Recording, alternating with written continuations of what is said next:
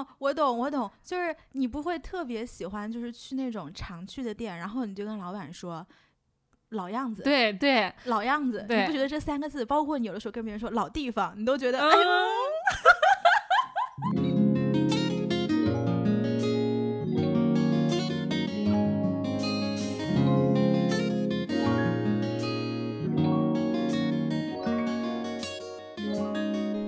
Hello，大家好，欢迎来到来都来了，我是主播丸子，Hello，大家好，我是你扣，又开始了造作的录音节目。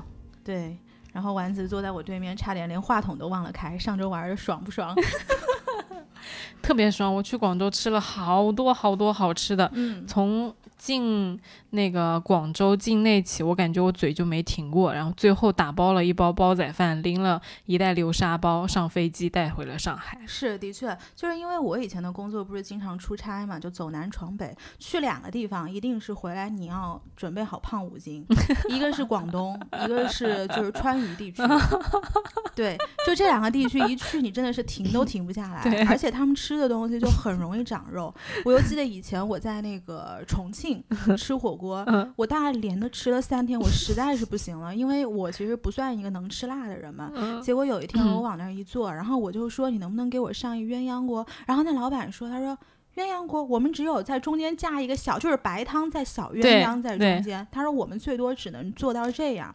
然后结果那一餐吃完就开始煮嘛，煮完然后我一群人就开始聊嘛。结果我回家那隐形眼镜拿下来，放到那个隐形眼镜药水里面一层油，就是那火锅的蒸汽，你知道吗？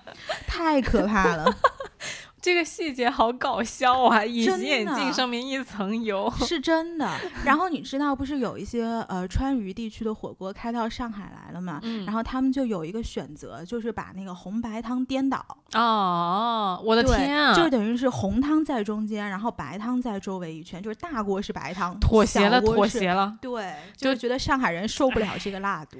川渝地区的人就是迁就你的表现，就是嗯，鸳鸯就鸳鸯嘛，莫走嘛，就这种感觉。是是是，没错没错。所以今天我们就顺势来给大家讲一下食物。对，嗯而且因为最近上海降温降的特别突然，嗯，就有一种我要开始补一些能量的感觉。哦是，哦，我最近疯狂的在吃巧克力，你完了。我已经完了。对、嗯我们刚刚在录之前吃了两根香肠，以及呃一盒那个麦 丽素。哎，算了，就有一种很悲壮的感觉。我觉得，尤其是去广东那种地方，就是我不管了，我就是要吃。我知道会长胖，但是我义嗯无反顾、慷慨赴死。嗯我就为了这些吃，我什么都行，就这种感觉。嗯，就是我觉得冬天我会特别想吃一些就是热的，然后汤汤水水比较多的东西。那你你知道我？最近特别迷恋什么？胡辣汤，河南的朋友们，Oh my God，这个东西，我我前两天就是我身边有很多河南的朋友们，嗯然后因为都是同一群人，然后就相互介绍，等于大家就认识了。嗯我第一次吃到胡呃胡辣汤这个东西是在西安，就当时是西安我们去出差，然后他那个酒店的早餐里面有这道东西，然后我当时就想河南人为什么喜欢吃这玩意儿？但是西安的那个胡辣汤中间还会有那种小肉圆。然后就嗯在里面，我觉得这不好吃啊，所以这是我第一次接触。直到有一天，我一河南朋友，他应该是来我家，然后叫了我家附近一家，就是他们河南人本地喜欢吃的这种外卖。Oh my god！我第一次吃是觉得特别的冲和上头，因为大家如果吃过胡辣汤就知道里面是很多那种就是胡椒椒粉吧啊，然后有就是味道很重。我我我说着说着我都在开始咽口水了，想到那个 想到那个味道。然后后来那天是我是怎么着？我是头一天晚上喝了酒，然后就稍微有一点宿醉，嗯，然后结果那个胡辣汤，你看看，七七都是蹦迪、喝酒、宿醉，就这几个元素，你去翻一下你自己的节目，然后一边我是个保守的传统中国女性，哎，我就就这个，我就给大家一个 promise，就就这个什么蹦迪喝酒，我可以给大家录一期节目出来，真的，真的，你们想知道在夜店里面发生的事情？不是那一期的标题就是“我是个传统的中国女性”啊，就中国传统女性自述夜店经历。不是有那句话吗？我抽烟，我喝酒，然后但是我是个好女孩儿。但是我是个中国传统女性，对嗯，然后当时就是说回胡辣汤啊，就当时那个酒劲，然后你早上一般我会吃辛拉面。然后这个啊是早上或者是喝点汤汤水水的东西。结果那天我喝到那胡辣汤，我整个人生就打开了，因为他们胡辣汤是 配着水煎包吃的。啊，这是河南人吃早饭的一个方式，然后到之后我就上班，我甚至中午会偷偷点胡辣汤来喝，然后我想说完蛋了，这个肯定就是我最近的 comfort food，你这是上头了呀！太上头了。我跟你说，下次你来录的时候，我给你点好，你尝尝。你为啥今天不给我点上？你不是吃了饭来的吗？你但是哎，你你你说的这个，我让我想起来，我最近也有一个很上头的东西，嗯是某家咖啡店的特调咖啡。嗯要是玩极客的人，肯定都知道哪一家，因为我最近听就是经常发那一家咖啡的那个嗯嗯状态。是那个三个字的，是不是？第一对第一个字是个数字，是不是？是有多命，就是不肯给人家在节目里面打哎广告。这这家如果需要找我们，麻烦你们打钱。那家的特调真的特别好喝，嗯好喝到什么程度？我是一个上班，大家知道上班打卡非常困难的人，经常就是提前一分钟打卡或者准点打卡。嗯但是为了那一家，我会提前，我他八点钟开门，我就能八点钟到那家咖啡店，嗯然后买了那杯咖啡走去上班。嗯，就是上班都没有这个，让你没有这个激情，然后但是那家咖啡店，哎，其实这样来说也挺好的，它类似于催促了，帮公司催促了你的考勤。唉，对，就是有 DDL 不行，早上有晨会不行，但是去喝那家咖啡我可以。嗯，嗯，所以你会觉得咖啡对于你来说是一种 comfort food 吗？会。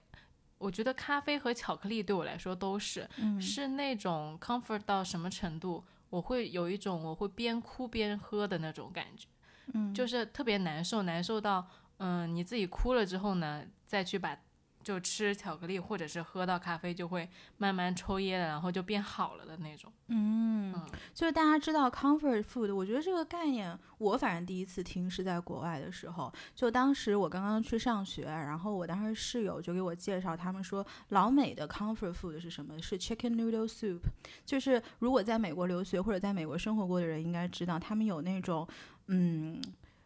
他们可能也是对他们来说应该也是鸡汤啦，但是我觉得跟中国的鸡汤那是绝对不好比的。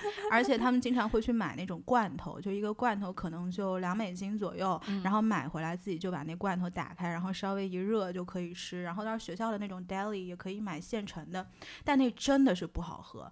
但是呢，你有我觉得他那个可能嗯像中国文化下的泡面，哦，有可能。嗯，可能老外吃泡面也觉得这中国这吃的啥啥玩意儿啊？你们都没东西吃吗？吃这个东西。对啊，对，然后我就记得那个时候我的室友，他只要稍微有不高兴，或者甚至都不是不高兴，就是外面可能特别冷，因为以前纽约就一下雪，就是那个雪是直接到膝盖的。嗯，就是你根本就没法上课，嗯因为宿舍的那个门就被雪给淹没，你门打不开。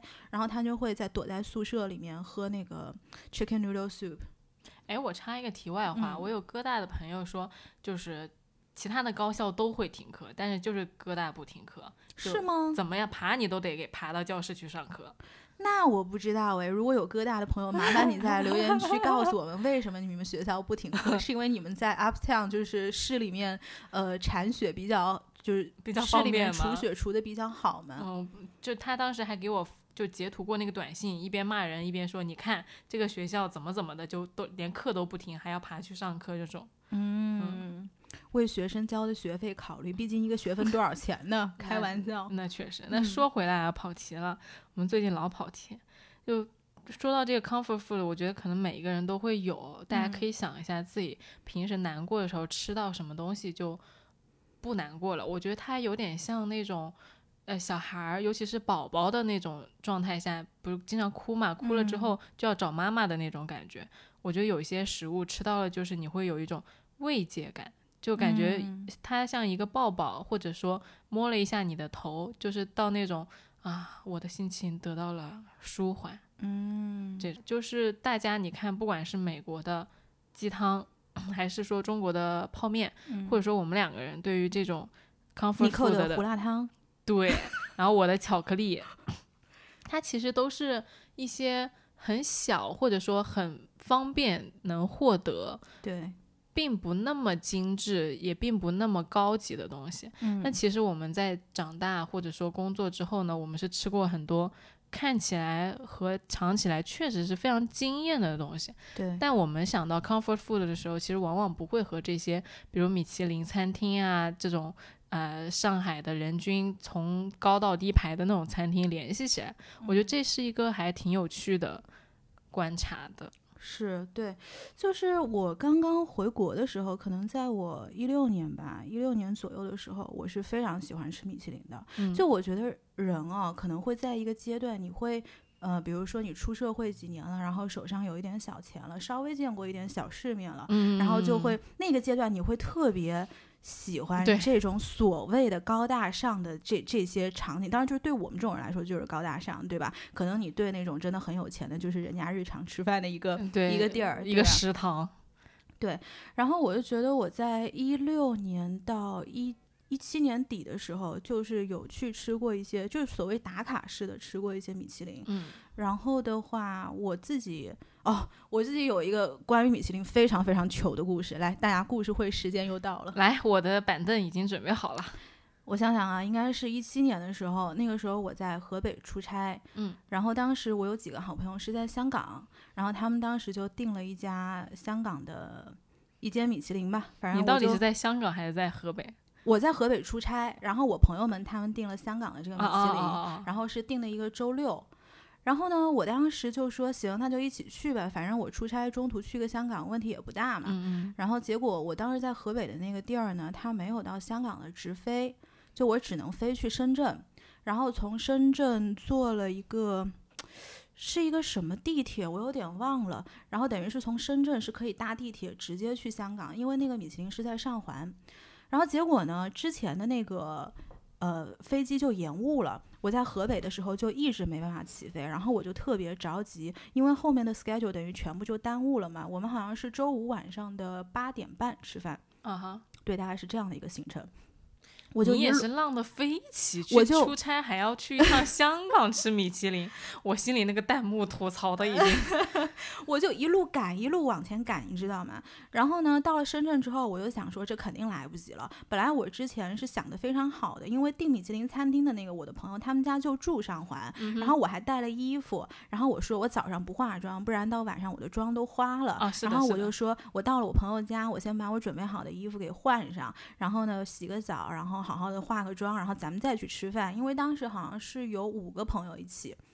结果不是延误了嘛？然后我就从河北，我穿的是一个 T 恤，然后加一短裤，然后我就拉着那行李箱疯狂的往上环冲。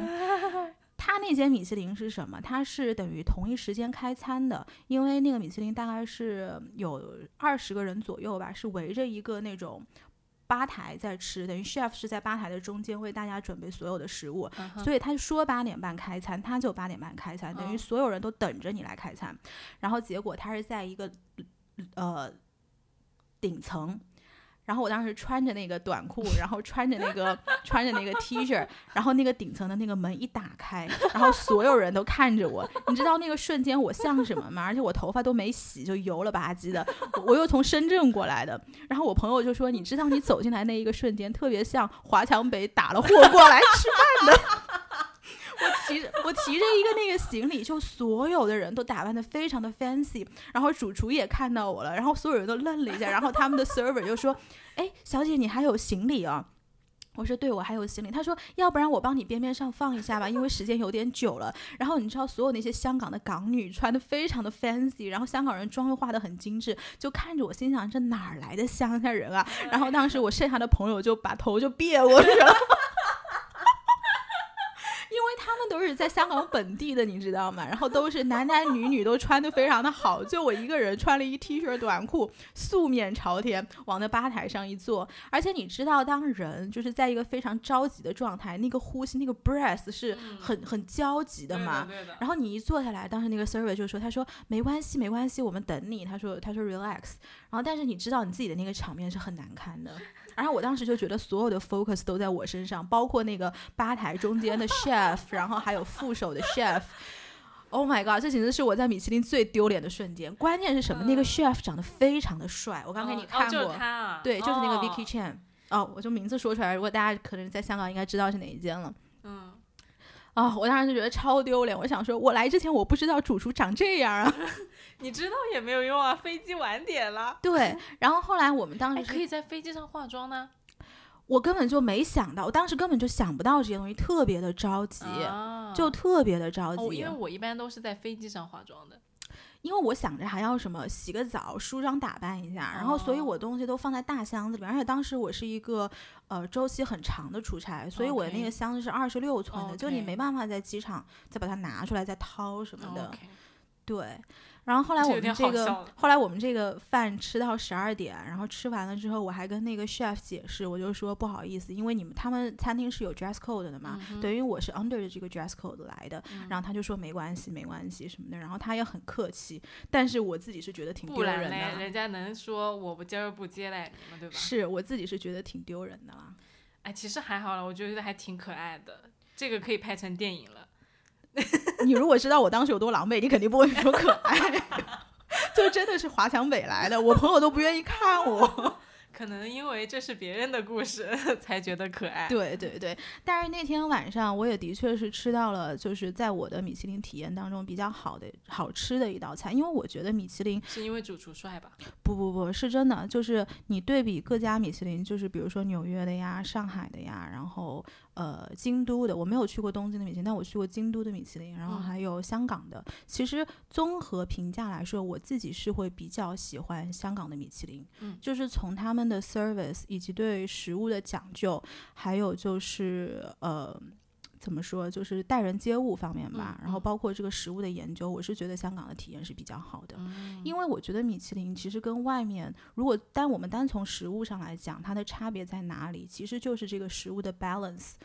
你吃到味蕾里面，就像我们比如说去吃成都啊，就吃这种。呃，川菜什么的，你吃完你会觉得嘴里很难受，嗯，你会觉得呃一直有股味道，是的，这个就是食物的 balance 没有做好，当然是跟它放了很多味精啊调料有关系。但是你真正吃了好的米其林，它是不会给你味蕾里面留下这种东西的，因为他们很讲究 balance。是，他会经常在上一个菜的时候旁边有一点酱汁，然后说这个是用来吃什么调什么味道的那种。对，而且当天晚上我们是有点那个 pairing wine，就是一道菜会配一道酒，但那个酒非常非常少。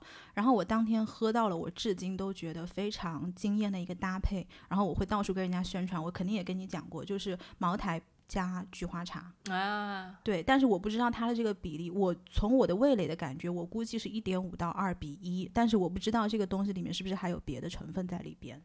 这个这个真的是酒加茶调出来的东西，特别的迷人。对，非常非常的迷人。因为本身酒和茶都是特别让人上头的东西。哦，是的。Oh my god！你说到这个米其林，世界各地的，我想给大家推荐一下东欧的米其林。嗯。东就因为我们刚刚其实私下聊说，日本的米其林为什么体验不好？因为人太多了。对。尤其是因为离我们近嘛，就中国和日本太近了，所以大家可能去日本会觉得很难定位子。哦，但是东欧。米其林你就走进去吃，嗯，就是人特别少，而且其实我觉得东欧很多非米其林的餐厅其实和米其林相差也不大，对，就是主厨也会去非常的注意这些食材搭配，甚至会出来跟你聊天啊什么的，就可能因为地方小吧，嗯，我觉得是游客没有这么多，是，就是大家印象里面可能都会觉得日本做服务是一个非常好的国家，的确日本的。就是大环境来讲，他们的服务意识是非常强的。嗯，但是呢，从我个人的体验来说，我其实我觉得我最不好的米其林的体验应该是在日本。嗯，是我当时去了京都一家米二还是米三，我具体有点不记得了。然后大家如果经常去日本旅游，都知道日本的米其林现在非常非常的难订。呃，大概从一九年左右吧，就如果你是外国人，就是你不会讲日语，甚至是不是本地人啊，你可能要通过一些呃特殊的渠道，通过一些国内的所谓的中介啊，或者是包括他们有推出那种米其林之旅啊，你通通过特殊的方式会比较容易订一些。呃，我当时吃的时候好像也是一七一八年吧，然后当时我们是通过了一个酒店的这种 concierge，他们去帮我们订的，结果我们到了那一间里面哦，我跟你说，它是两层楼。然后我们就是被放在二楼，然后二楼这个都没有关系，但是我出去的时候我才知道，就是它是一一间一间那种小包间，所以客户跟顾客跟顾客之间是没有是看不到脸的。嗯，然后呢，我出去上厕所，我才发现周围的人全部是中国人。嗯哼，就他人为的把中国人以及其他或者是本地人给隔开了，然后我们吃完之后下去才知道日本人是坐在一层的，然后就是中国或者是游客们呐、就是在二楼。但是二楼我那一次的 service 我并没有觉得是一个米其林的体验，呃，也没有就是没有什么特殊，就跟平常在上海走进一间餐厅是一样的。可是哦那反而是一间很贵的米其林，所以我估计它可能是米二米三。嗯嗯，你这让我想起了以前厦大的那个食堂芙蓉嗯餐厅，就是一楼跟二楼学生吃，游客在三楼。哎，你讲到这个，我觉得你知道上海啊，就是因为我不是在上海长大的嘛，嗯但是我有一些上海的朋友，然后他们就说，他们小的时候上，比如上初中、高中的时候，嗯那个食堂也是分档次的，嗯就是有钱最有钱的孩子是吃那种圆桌的，嗯然后你可以点菜什么的，然后嗯下面会有自助餐，然后自助餐还分什么三个等级，然后我当时听到，我觉得这个对小孩来说，这样真的好吗？我不知道哎，我也不在上海念的书啊。对对对，我知道，但是你一说起这个，我就我就觉得这种人为的，我就想到他们跟我讲的这个事儿嘛，我觉得还挺惊讶的。原来上嗯海在这么多年前就是这么弄的。不知道哎，有上海的听友的话，给我们求证对，是是是我这个朋友的这个经验，就是人生体验偏差，还是说真的是这个样子？嗯，这个真不知道。嗯不过我们刚刚所说的都是我们的个人体验，就是是有就是样本偏差的嘛对，，这个一定也不代表说日本嗯的米其林就一定不比香港的好啊，怎么样，对吧？对个人体验非常私密的。嗯，呃，说那你觉得是什么东西？就你觉得米其林能唤起你的个人就是情感吗？还是说只有那种 street food 街边的呃有烟火气的东西才能更加的连接到你个人？从我个人经历来说，我会觉得米其林缺少了一些烟火味。嗯就有的时候我吃米其林啊，可能一开始最最初是新鲜感，嗯然后新鲜感完了之后，可能是那个 experience，就是怎么说，类似于是人生体验，你觉得我们吃米其林吃的是什么？吃的是 吃的是孤独。我真的到现在有的时候在上海，因为嗯、就是你知道米其林，上海有一些米其林的早午餐 brunch 不是很贵的，对，所以有的时候我们朋友间就偶尔还会去吃吃嘛，嗯，就是反正那种。哎，怎么说呢？逼格兮兮的，我现在是不会特别喜哎，欢那种我也不爱吃，东西了就我知道对对对它不贵，但我也不爱吃，我觉得不爽。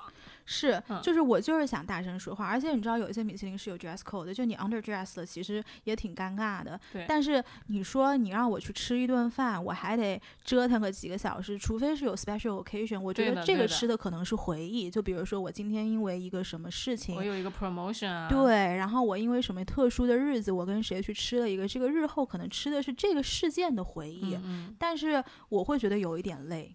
对，现在来说会觉得有点累就。除非有什么纪念日啊，或者说重大的 event，要不然的话，更多的我你日常你要今天跟我说啊，今天天气好好，我们去吃米其林的什么什么吧 No No，今天天气好好，我们就应该穿着睡衣。我现在很喜欢什么啊？就是周末穿着很简单的衣服，就对那种裤子最好都是不要有那个拉链的，就是我穿一嗯松紧带的裤子，然后嗯穿个 hoodie，我就出去跟朋友吃 brunch，我觉得这是特别好的特别。开心。对，确实这样，周末就真的只想穿着大棉袄子出门，也不想化妆，也不想洗头。嗯，嗯，就我觉得吃饭这个事儿，可能是跟有一些记忆或者是一些 occasion 还是连在一起的。就比如说，我现在会很讨厌吃圆桌餐。就是那种大家坐在一个包房里面，然后就一直转，一直转，一直转。为什么呢？是因为我的工作性质在两两年左右吧，是一直是处在这种出差的状态。然后这个出差每天的中午晚上都是有应酬的。哦就是这种饭，你就我一到这种包厢，我就觉得 PTSD，对，真的是有点 PTSD。而且我每次出差回上海，我朋友如果找我吃饭，我都说你不要给我弄包厢，就是我咱们就稍微接地气一点，路边摊最好。嗯，然后我我就记得我那个时候圆桌餐可能吃到第二周，我到后面都不怎么动筷子了，因为你吃不动了，就真的是吃不动了，因为人的胃不能这么往里面吃的嘛，对嗯吧？是，哦，你说到就是这个米其林的事儿，我想起来，我刚工作的时候也有一阵子非常沉迷这种东西。嗯，我跟我有一个朋友约定了，说如果我们每涨一次工资，或者说每拿到一笔奖金的话，就请对方吃一个餐厅，就是嗯也没有说人均一定要多少钱啊，但肯定就是那种平时你绝对不会去吃的那种餐厅。对，然后这个习俗可能到了去年就不了了之了，好像因为大家都没有涨工资，我们的工资单就在那儿停滞了。对对对，你说到了真相。对，这个事实的真相就是这样。丸子刚想上价值，被我一下拉下来了。我笑死了。对，确实，那个事情就停滞了，因为大家好像好像对这件事情就没什么热情了，嗯就不想吃了。就是你人到了一个阶段，你就会觉得这些东西没什么好追求的，反而是想追求一些更加接地气，或者是更加有烟火味儿的东西，有人情味儿的东西。我最近很沉迷一家卤肉饭，一碗就十几块钱，在一个还挺远的地方，在交大还在那儿，然后已经去吃了两三遍了。哦，你人过去吃，对，哎呦，那那的确是是很远的，哦但是很好吃，就嗯很小那个店，可能就坐坐几个人那种。我有一次带 Horace 去吃，还还默默的被他嫌弃了，就有一种你就带我来吃这就这就就这种感觉。嗯，是，我之前在在录这个节目的时候，我还想到了一个故事，就特别能切我们今天这个题。嗯我不知道听我们的节目的朋友们还就是看不看《志明与春娇》，因为在我读书的时候，《志明与春娇》这部电影它就地位像是类似于爱情圣经系列，嗯就是必看文青必看，然后必引用里面的那些段落啊、桥段之类的。但好像这两年就没有什么人在提这部电影了，我不知道是因为大家老就是有了新的刺激点。哎，对对对对对。嗯但是这里面有一段我印象非常深刻的是第二部里面。张志明他遇到了新欢，也就是杨幂演的那个呃空姐，空姐，对，嗯而且特别漂亮，身材巨好，声音又嗲，然后又会玩那种。结果他在碰到了又会玩哪一种？呃丸子想蒙混过关，被我抓到了。what 我，你要好好反思一下你自己脑子里到底在想什么。啊你 Nico 继续吧，继续吧。啊、他后来就是遇到了那个和春娇重逢之后呢，他其实就心猿意马，就这空姐就感觉到，明显感觉到自己的男朋友可能心不在焉啊什么的，就要分手了嘛。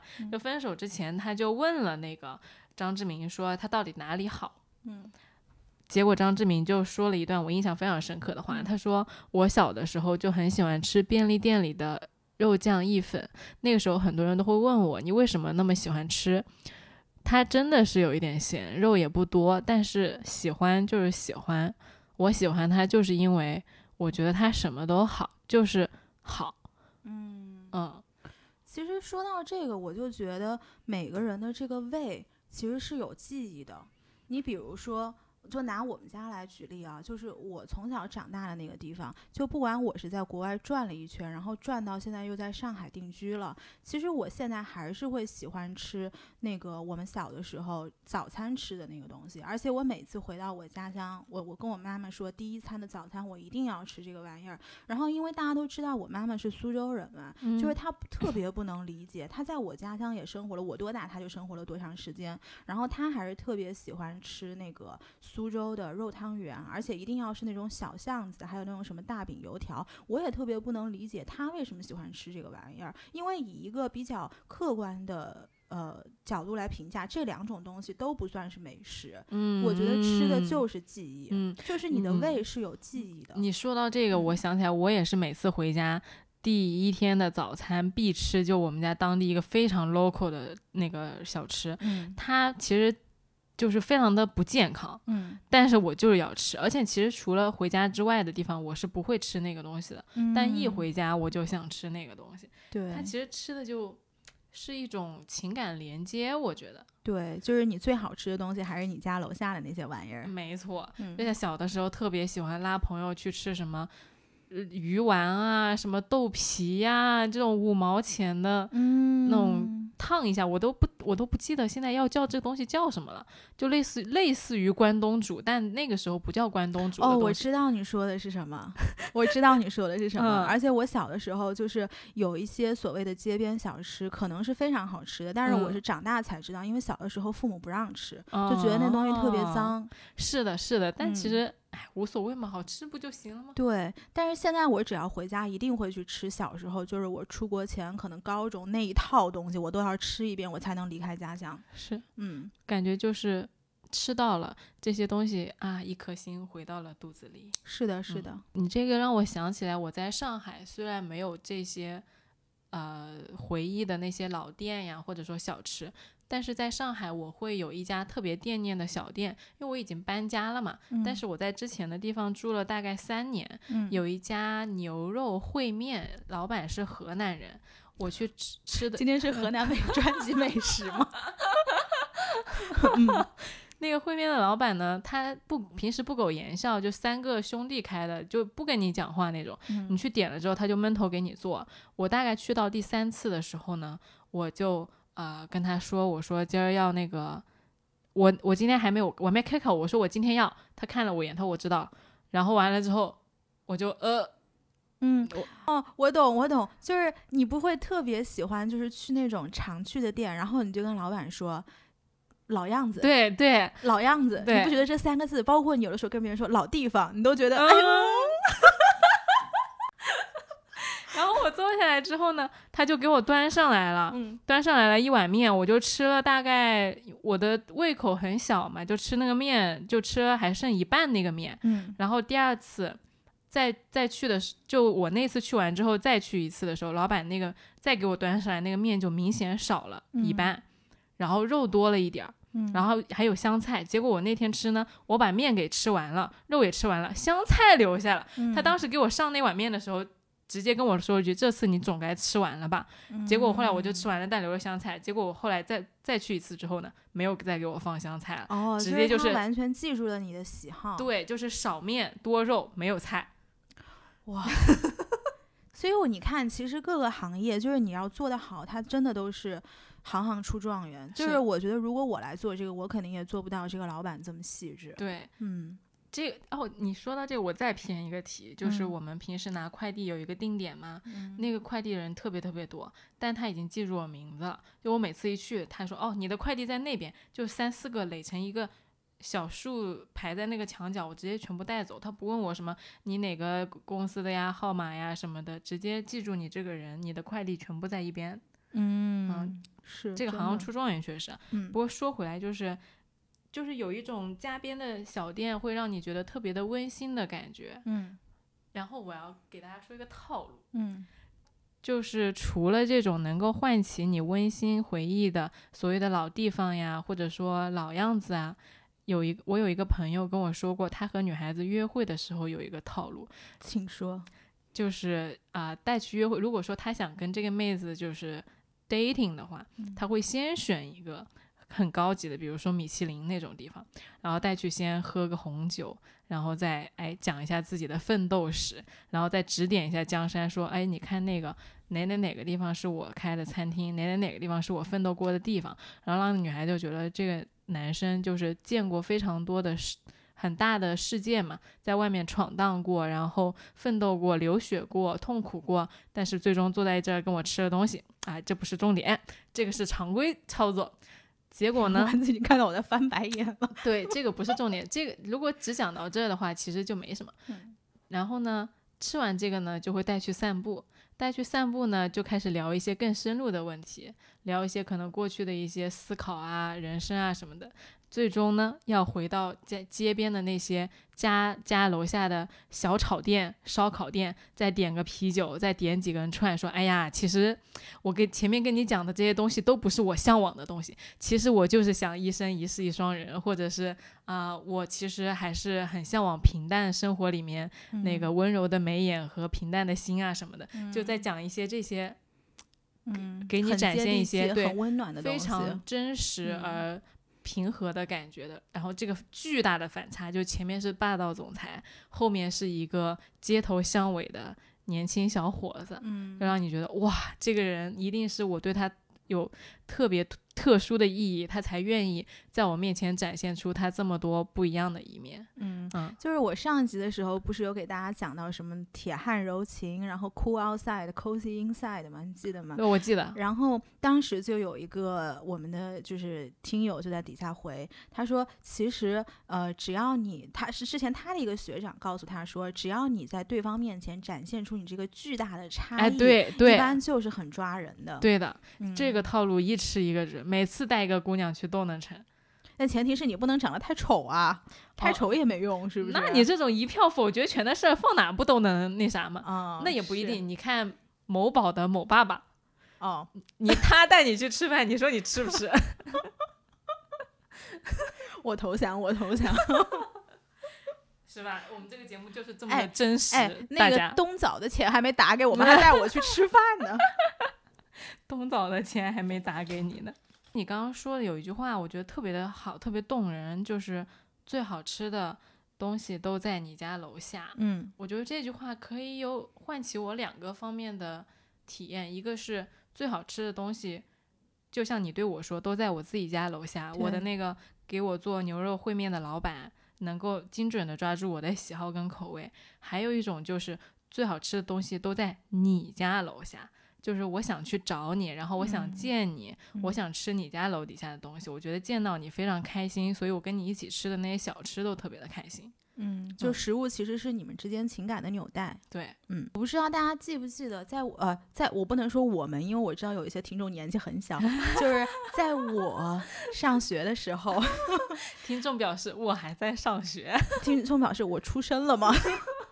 嗯，就是在我上学的时候，我不知道大家记不记得，早年哈根达斯有一个广告叫做“爱他就带他吃哈根达斯”，好像是这样说的，大致是每一个。我有有这个梗，嗯，这是个梗，我觉得可能每一个女孩子都有一个哈都根达斯。但是我跟你讲，你们认识的愚钝的你寇，当年并不知道有这句广告词。吗？对，然后就是以前我在节目中说过、说到过的那个初恋，大家还记得吗？就当时把你们说的一把一把那鼻涕一把泪的的。不知道的详情，请出门右转看那个那些年把你捧在手心上的人，后来都怎么样了？对，呃，当时那个男生他有一次是我们看完电影，然后他就说：“那我们去吃哈根达斯吧。”然后但是当时是冬天，然后我就说：“吃什么哈根达斯啊？”然后后来我就我们就走了。结果后来也是后知后觉才知道，原来那天他是这个用意，可能是就是为了想隐晦的表个白。对，哎，那时候你们俩在一起了？没有啊，哦这是怎么算在一起呢？哦，就是那个那那时候小的时候，他其实喜欢你？我知道，小的时候其实你们在一起的这个界限是没有这么明确的。有啊，就是表白啊，哦，你这个叫在一起啊？或者嗯然后同意啊。那可能没有，没有吧？对，应该没有。你要这么问，你肯定就是没在一起。对，应该是没有。嗯，嗯但是你要说到这哈根达斯，我也有一个故事，不过这个故事就比较悲惨了。嗯，你那个对象是要带你去吃哈根达斯，我前男友是不带我去吃哈根达斯。怎么说？是这样子，就是那个时候呢，因为大家都学生嘛，然后其实哈根达斯还是挺贵的。他就是带我们俩去吃过一次，就吃那个哈根达斯的小火锅。嗯那小火锅就是有好多个那种小圆球的嘛，然后巧克力的锅你可以去蘸的，其实还挺好吃的。对，然后但是之后呢，他就不会再跟我去吃了。我记得有一次特别清楚的，就是同时在哈根达斯旁边有一家麦当劳，然后当时我说我想去吃哈根达斯，然后他说我们去吃麦当劳吧。我当时就有点疑惑嘛，因为我当时没有考虑到价钱的问题。我说为啥呀？我说哈根达斯肯定比麦当劳好吃。嗯然后他就有点犹豫，有点支支吾吾的意思，就是那麦当劳其实也挺好吃的什么的。我就突然反应过来他是什么意思了嘛，我就也没有去多追究这个问题。然后麦当劳就麦当劳吧，我也没有什么，一说啊我一定要是哈根达斯或者怎么样。然后后来这个事儿就过去了，但是我就记得这个比较委婉的这个转折，嗯但是嗯后来就分手了。分手了大概半年到一年之后，我们都没有联系。嗯没有联系他。有一天呢，他就来上海找我吃饭，就很突然的，就比较生疏的那个时候重逢。吃完饭之后呢，就散步，结果正好看到一家哈根达斯店，他嗯当时就问我说：“哎，你要不要吃哈根达斯啊？”然后当时其实我已经忘记这个梗了，我已经反应不过来了，为什么要吃哈根达斯？因为在上海，你知道有很多冰淇淋店其实都比哈根达斯好吃嘛。对，而且工作之后，就是各种 fancy 的冰淇淋是很多的，就像你现在已经不爱喝星巴克了那种标准生产的东西一样，你就很很喜欢去那种小的咖啡店去探宝嘛。所以他当时跟我说你要不要吃哈根达斯，我当时特别的奇怪，说啊，我说我不吃，然后他就说哎呀去嘛，然后我说嗯就没有什么感兴趣的想吃的冰淇淋的那个感觉，他说没关系，他说我们去吃吧，就感觉。他就说他想去吃，结果我们俩就去了。去完之后，我吃了也就索然无味，没什么感觉了。后来可能过了半个月到一个月，我突然有一天想起来，其实他那天应该就是为了补偿我很久之前想跟他说去吃汉根达斯，结果他没有带我去那个梗。然后结果现在你已经吃过更好的东西了，就是当你有钱了，我已经长大了。嗯，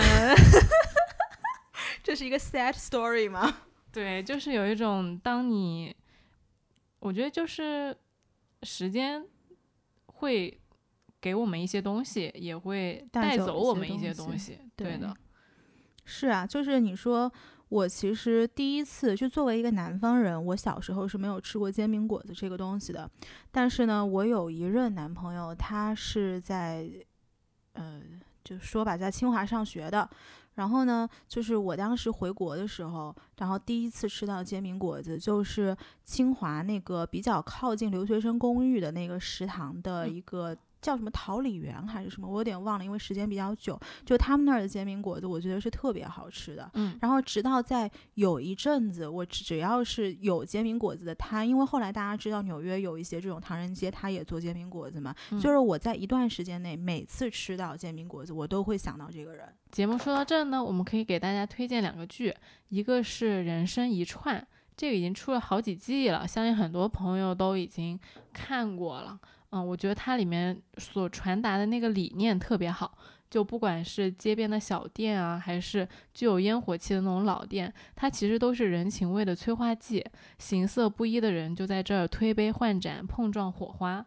而江湖的魅力就在于谁也不知道江湖它本身是什么样的。我们就想展现的是市井中最本真的野生的氛围，虽然不是精致的美，但是真实的却想让人亲近。那讲到这边，我也给大家推荐一个，然后这个是 Netflix 做的，我看它 Season One 是二零一九年出的，中文叫做《街头绝味》，英文叫 Street Food。嗯，然后它这个剧主要是在亚洲，它走访了泰国、印度、台湾、日本、南韩、新加坡、印尼、菲律宾、越南，然后它取了每一个地方。呃，就是当地比较有代表性的这个街头食物，并且展现了这个就是做这个食物的人背后的一些故事。所以我上周反正看了就九集一口气看完了吧，一个晚上，我自己看着是觉得挺感动，并且晚上看的确是挺饿的，所以给推荐给大家，适合冬日长胖友。对的，对的。那今天节目呢，我们就到这结束了，也特别想。听一下，大家在你们的成长过程中有哪些是你们一直惦念的，是你们一直有情节的，甚至是有执着的故事和食物？欢迎大家每周收听《来都来了》，并且在呃苹果 Podcast、喜马拉雅、皮艇、荔枝、网易云以及小宇宙来收听我们一个业务不熟练的主播。好大家拜拜。拜拜。